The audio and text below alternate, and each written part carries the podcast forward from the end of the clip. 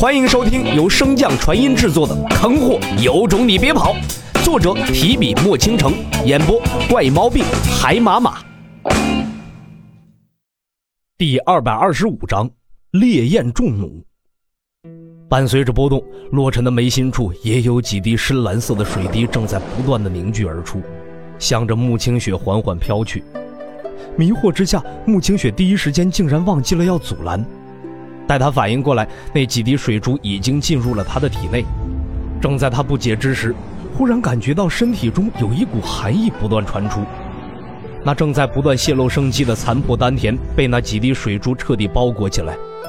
感受着身体中的变化，穆清雪微笑趴在了洛尘的身上，只是那微闭的眼角正有两行清泪正在不断的滑落。唰，离火大陆，秦家作为离火大陆的掌控者。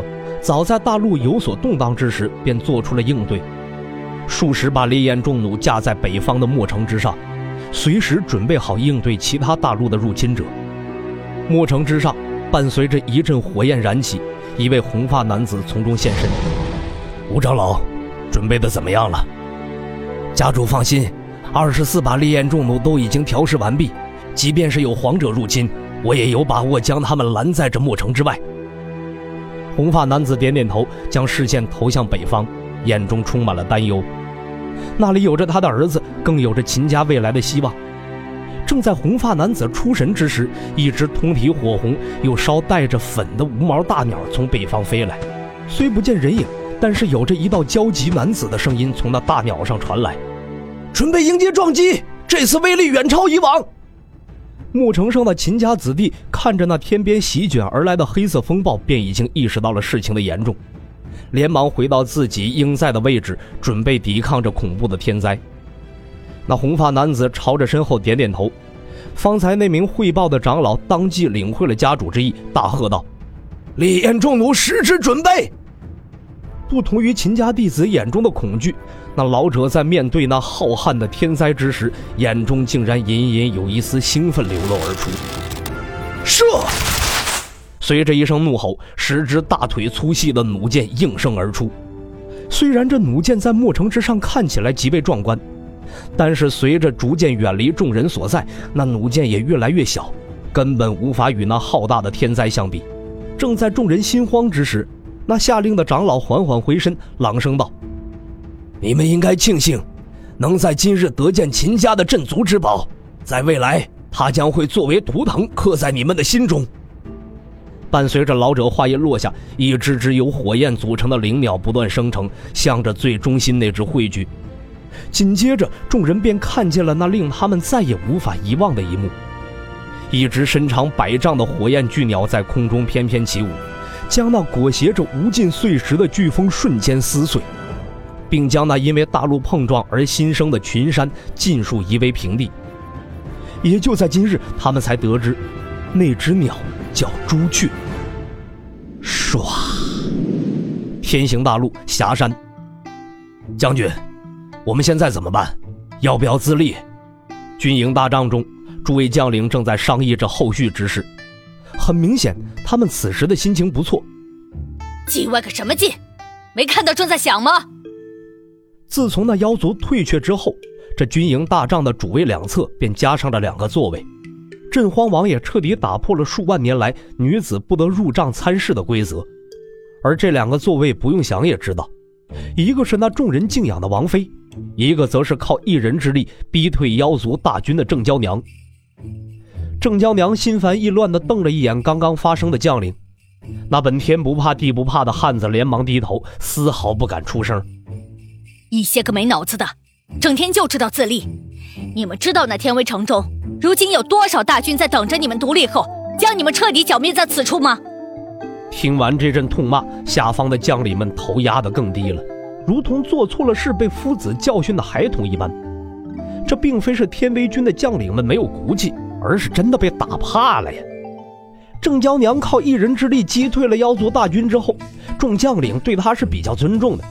可当他们听到郑娇娘要入帐参事之时，数万年来所传下的成见便在此时爆发。而郑娇娘也没有多说什么，就一个字儿：打他丫的！两天一夜，包括破凡神将在内的共十三位将领，反反复复不知被揍了多少遍，变麻了多少次。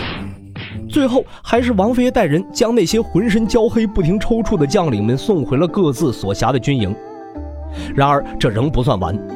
第二天一早，在外勘察回来的何老妖得知此事，便去找镇荒王说理。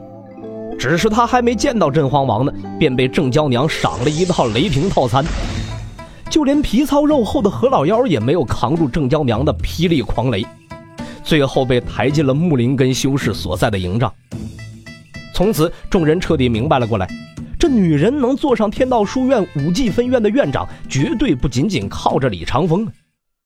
在一阵思索之后，郑娇娘才回眸望向王妃和镇荒王：“这偌大的家业毕竟是你们的，你们有何打算？”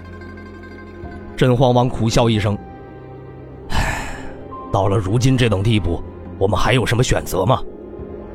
郑娇娘闻言斩钉截铁道：“那便以霞山为根基，自创一国。”他刚刚言罢，王妃便连忙摇头道：“不行，先不说在大荒之中自立要腹背受敌，根本无险可依，更无补给。如今辰儿还在书院之中修行，一旦我们自立，上官行自然不会放过他。”此事还需再做斟酌。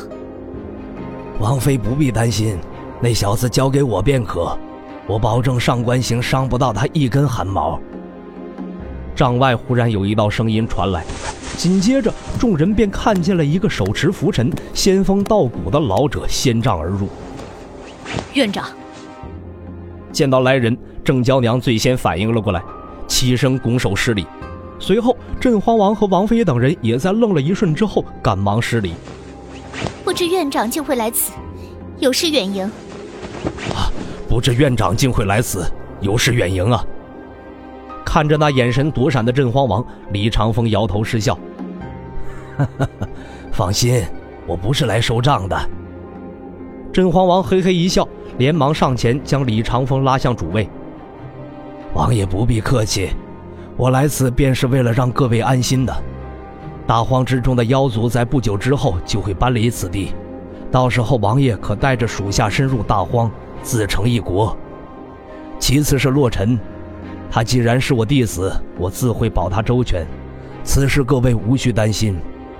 或许这次回来后，那小子估计也用不着我保护了。本集播讲完毕。